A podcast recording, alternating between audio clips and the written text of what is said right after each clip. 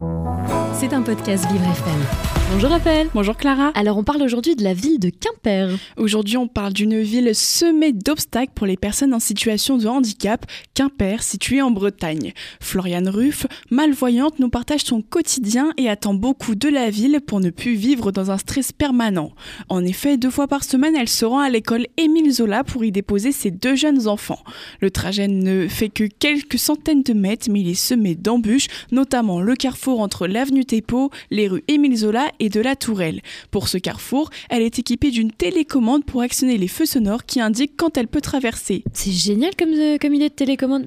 C'est quoi le souci du coup Malheureusement, ces feux sonores sont en panne depuis septembre et malgré son signalement auprès des services municipaux, rien n'a été fait. Elle explique que c'est son fils de 5 ans qui est obligé de lui indiquer quand le petit bonhomme est vert. Lorsqu'elle est toute seule, elle se fie à son oreille mais il lui est déjà arrivé de se faire klaxonner car elle a traversé au mauvais moment.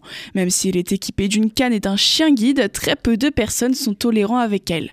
En effet, lorsqu'elle prend les transports en commun à Quimper, la synthèse vocale indiquant les arrêts est presque inaudible, ce qui l'oblige à se mettre debout à côté du chauffeur pour qu'il lui indique quand sortir. Pour trouver son arrêt de bus dans la rue, elle est obligée de bien mémoriser son chemin car ils sont indiqués par un seul petit poteau et ils sont donc très peu remarquables avec sa canne. Elle déplore le manque d'aide des passants aux alentours. Lorsqu'elle habitait à Paris, cela était beaucoup plus simple pour elle car les transports en commun étaient mieux adaptés et que les passants étaient beaucoup plus compatissants à son égard.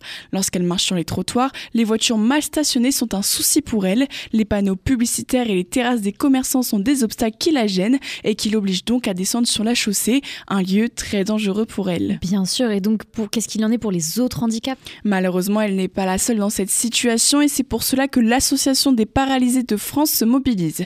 Si vous ne le saviez pas, l'hypercentre de Quimper est fait avec des pavés, ce qui rend la circulation des personnes en fauteuil roulant très complexe.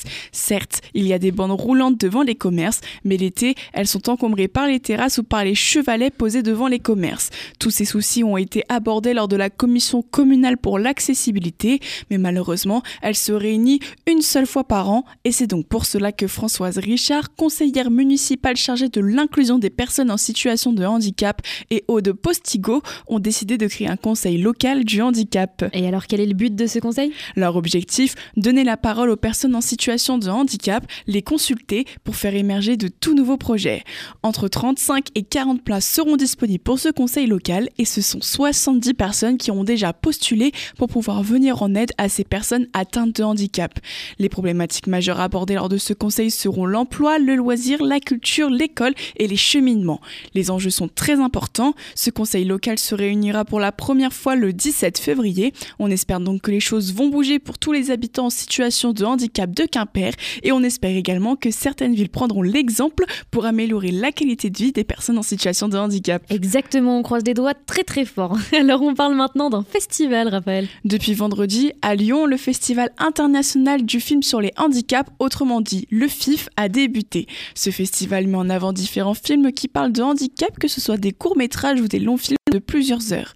L'objectif de ce festival est de montrer, diffuser, de promouvoir n'importe quel type de handicap sous un ton un peu plus léger, voire humoristique. L'objectif, comme le dit sa créatrice Katia Martin Marseco, n'est pas de s'abattre sur son sort ou d'être le bureau des pleurs, mais bien de détraumatiser cette situation. Et c'est génial. Alors c'est quoi l'objectif de ce festival au final? L'objectif de ce festival est de sensibiliser le public qui souhaite se rendre à la diffusion de l'un de ces films, changer le regard sur le handicap, en apprendre plus sur le handicap, mais également de permettre à certaines personnes en situation de handicap de réaliser un film ou d'en être l'acteur. En effet, ce festival met en avant des films de qualité professionnelle. Ce sont donc des films avec une véritable équipe et du matériel qui ont été tournés et qu'on vous invite à aller voir.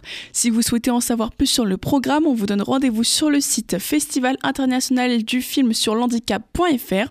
Vous retrouverez le programme détaillé. Aujourd'hui à 20h15 au cinéma Lumière Bellecour, c'est le film Je ne suis pas Barbe Bleue qui est diffusé. Merci beaucoup Raphaël Côté et son journal Petit Journal du Handicap et de l'Inclusion à retrouver tous les matins dans le 7-9 et en podcast sur toutes les bonnes plateformes. C'était un podcast Vivre FM. Si vous avez apprécié ce programme, n'hésitez pas à vous abonner.